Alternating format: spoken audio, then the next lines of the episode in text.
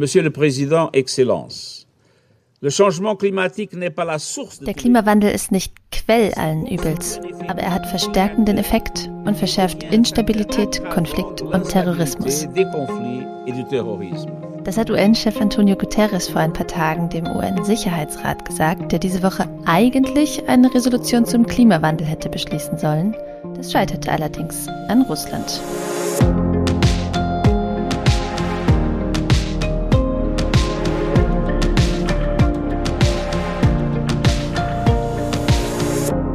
Klima-Update, den Nachrichtenpodcast von Klimareporter in Zusammenarbeit mit der Taz. Ich bin Susanne Schwarz, Redakteurin bei beiden Medien und ich spreche heute mit meiner Klimareporter-Kollegin Verena Kern. Hi Verena. Hallo Susanne. Wir reden heute darüber, warum der UN-Sicherheitsrat diese Woche nicht den Klimawandel als Bedrohung für die Sicherheit anerkannt hat, obwohl es eigentlich geplant gewesen wäre. Dann geht es um unsere und eure Stromrechnungen die dürften demnächst in vielen Fällen höher ausfallen, weil fossile Energie teurer wird, selbst wenn ihr Ökostrom bucht. Und ähm, ja, warum, das gucken wir uns gleich zusammen an. Und zum Schluss sprechen wir noch über das jetzt im Grunde fertige Klimaschutzpaket, mit dem die EU-Kommission es schaffen will, dass die Europäische Union ihre Klimaziele schafft. Aber fangen wir mal mit dem UN-Sicherheitsrat an, der eigentlich am Montag eine Resolution zum Klimawandel verabschieden wollte. Hm. Ja, das ist ein Thema, was mir vielleicht diese Woche so besonders nahe liegt, weil ich gerade das Ministerium für die Zukunft lese. Ich weiß nicht, oh, schön. ob du das kennst. Hab von gehört. Hm. Ja, also ich bin noch ziemlich am Anfang. Also ich werde jetzt keine Rezension hier abliefern, aber auf jeden Fall macht dieser Roman, äh, der ist erst dieses Jahr erschienen, ähm, ja, schon jetzt wahnsinnig gut emotional fassbar, wie unsicher die Welt mit fortschreitender Klimakrise wird. Ähm, also natürlich ist die Welt für viele Menschen auch jetzt schon in vielerlei Hinsicht unsicher im Zusammenhang mit der Klimakrise und auch unabhängig davon.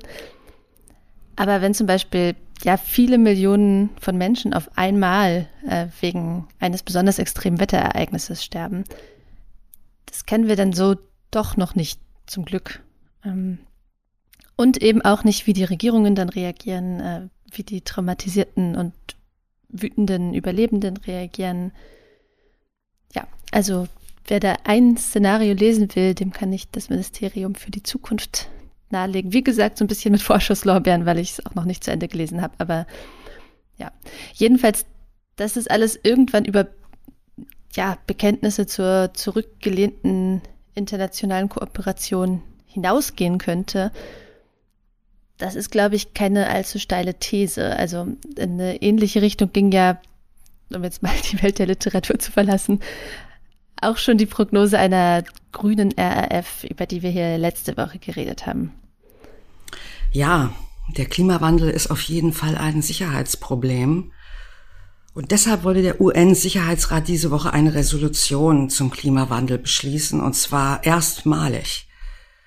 Erstmal vielleicht kurz, äh, was ist der UN-Sicherheitsrat? In dem sitzen die Regierungen von Großbritannien, Frankreich, Russland, China und den USA als dauerhafte Mitglieder und dazu kommen noch zehn immer wechselnde Länder.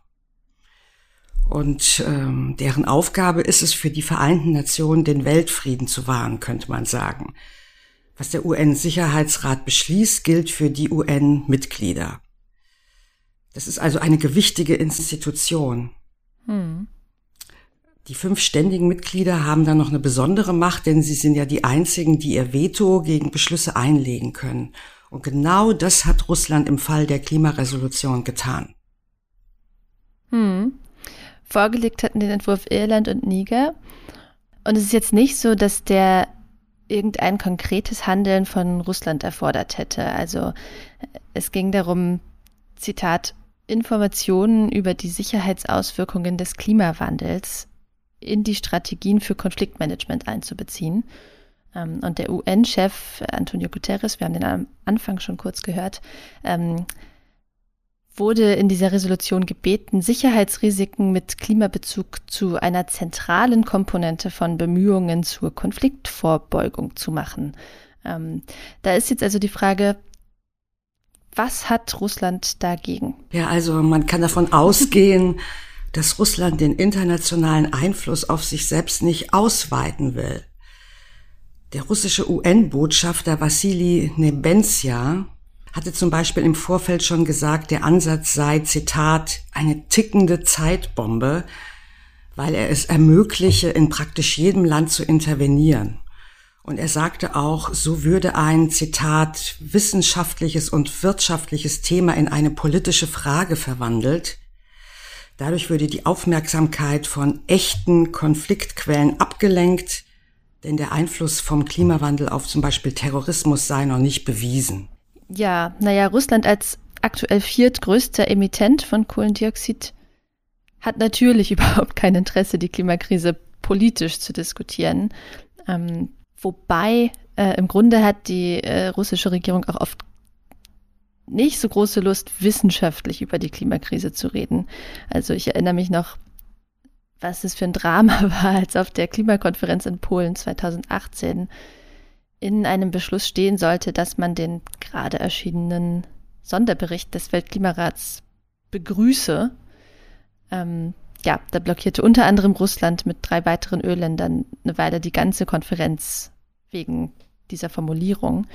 Ja, wo wir gerade schon über die Länder mit den meisten Emissionen reden, auch China und Indien, Nummer eins und Nummer drei bei den weltweiten Emissionen, waren zumindest nicht wahnsinnig begeistert davon, dass der UN-Sicherheitsrat das Thema aufgreifen sollte.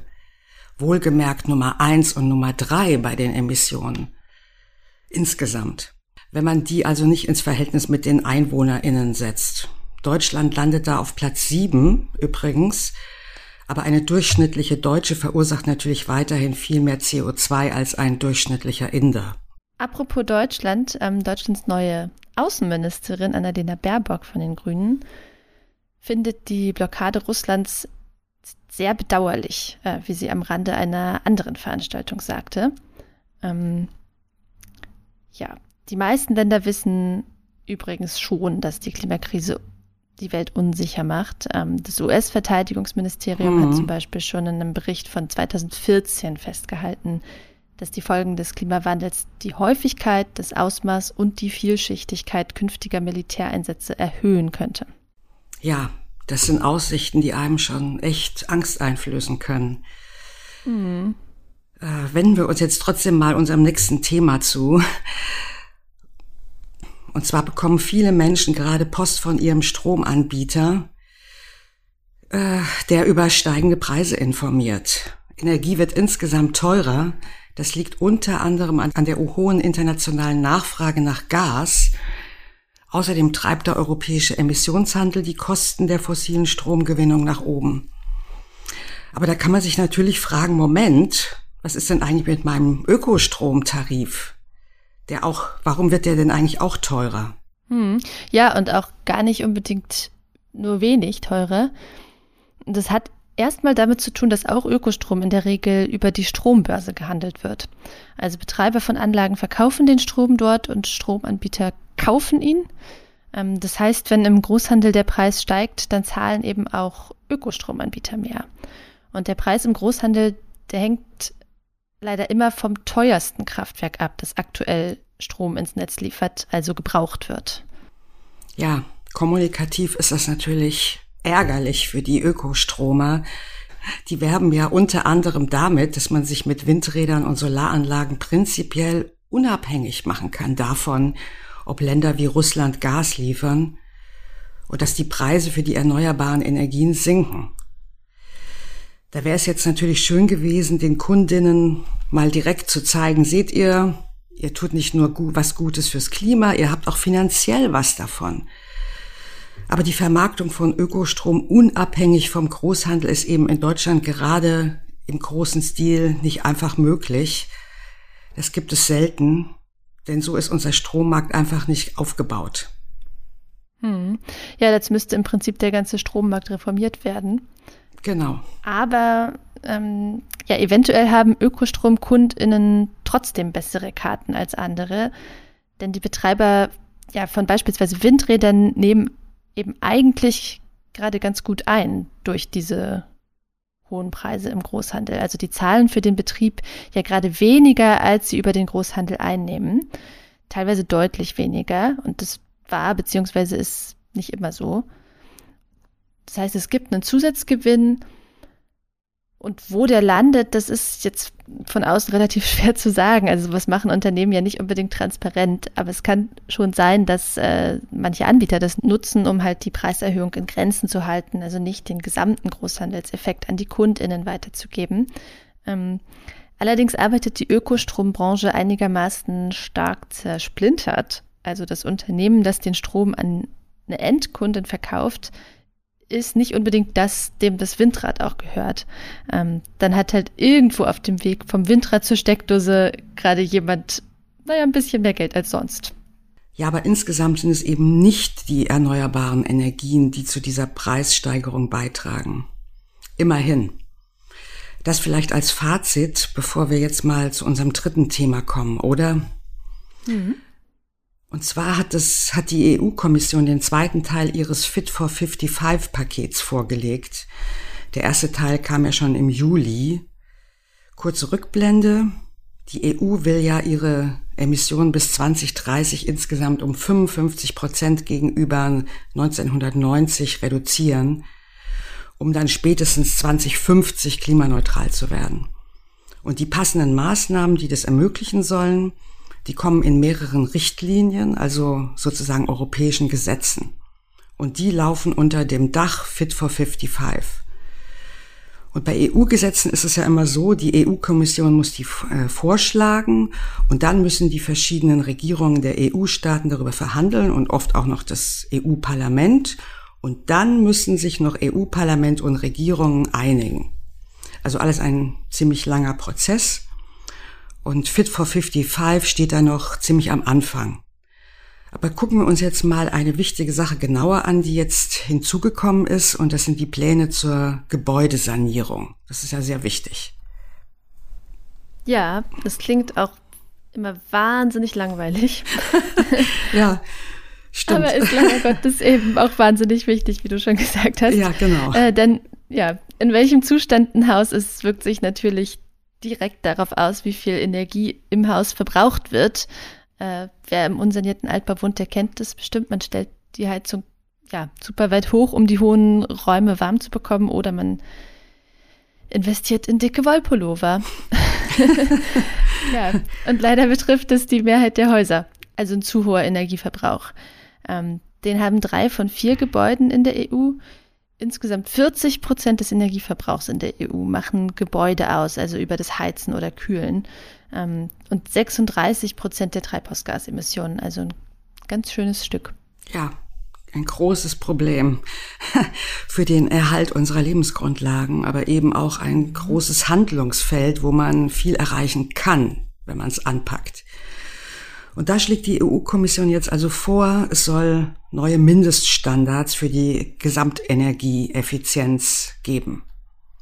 Gebäude sollen dann in unterschiedliche Effizienzklassen eingeordnet werden, die mit Buchstaben gekennzeichnet sind. Das kennen wir ja schon von den Elektrogeräten.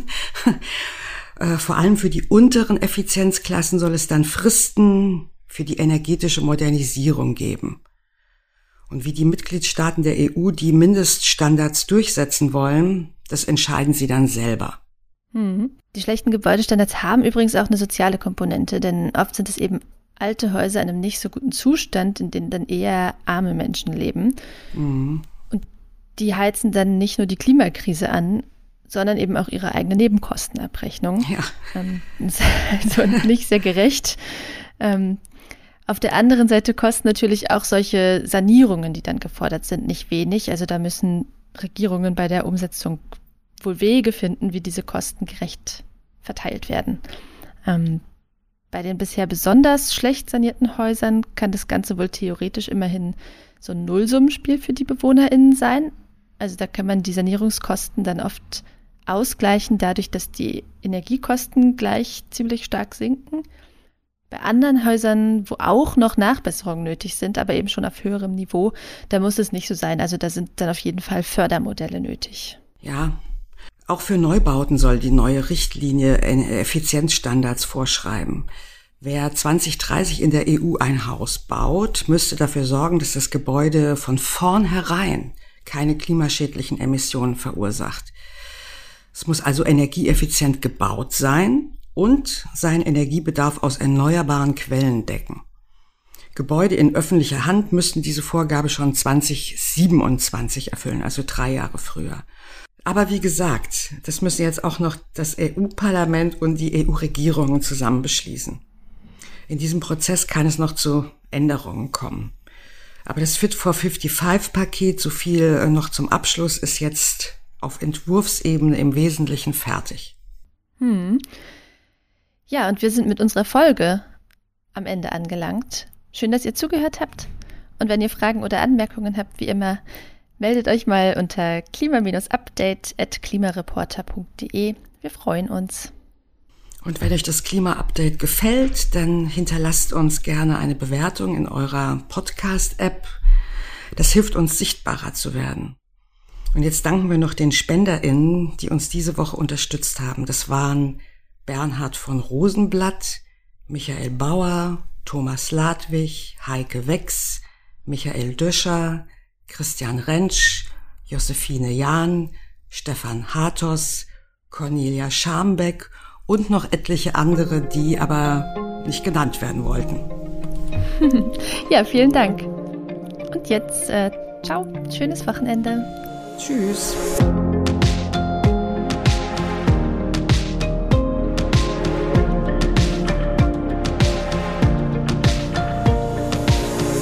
Klima-Update ist ein Projekt des Klimawissen e.V., zurzeit in Kooperation mit der Taz. Es wird im Wechsel moderiert von Verena Kern, Sandra Kirchner, Susanne Schwarz und Lena Wirber. Unser Produzent ist Christian Eichler. Ihr könnt unsere Arbeit mit einer Spende unterstützen. Wenn ihr euch das vorstellen könnt, klickt auf den Spendenlink in der Podcast-Beschreibung.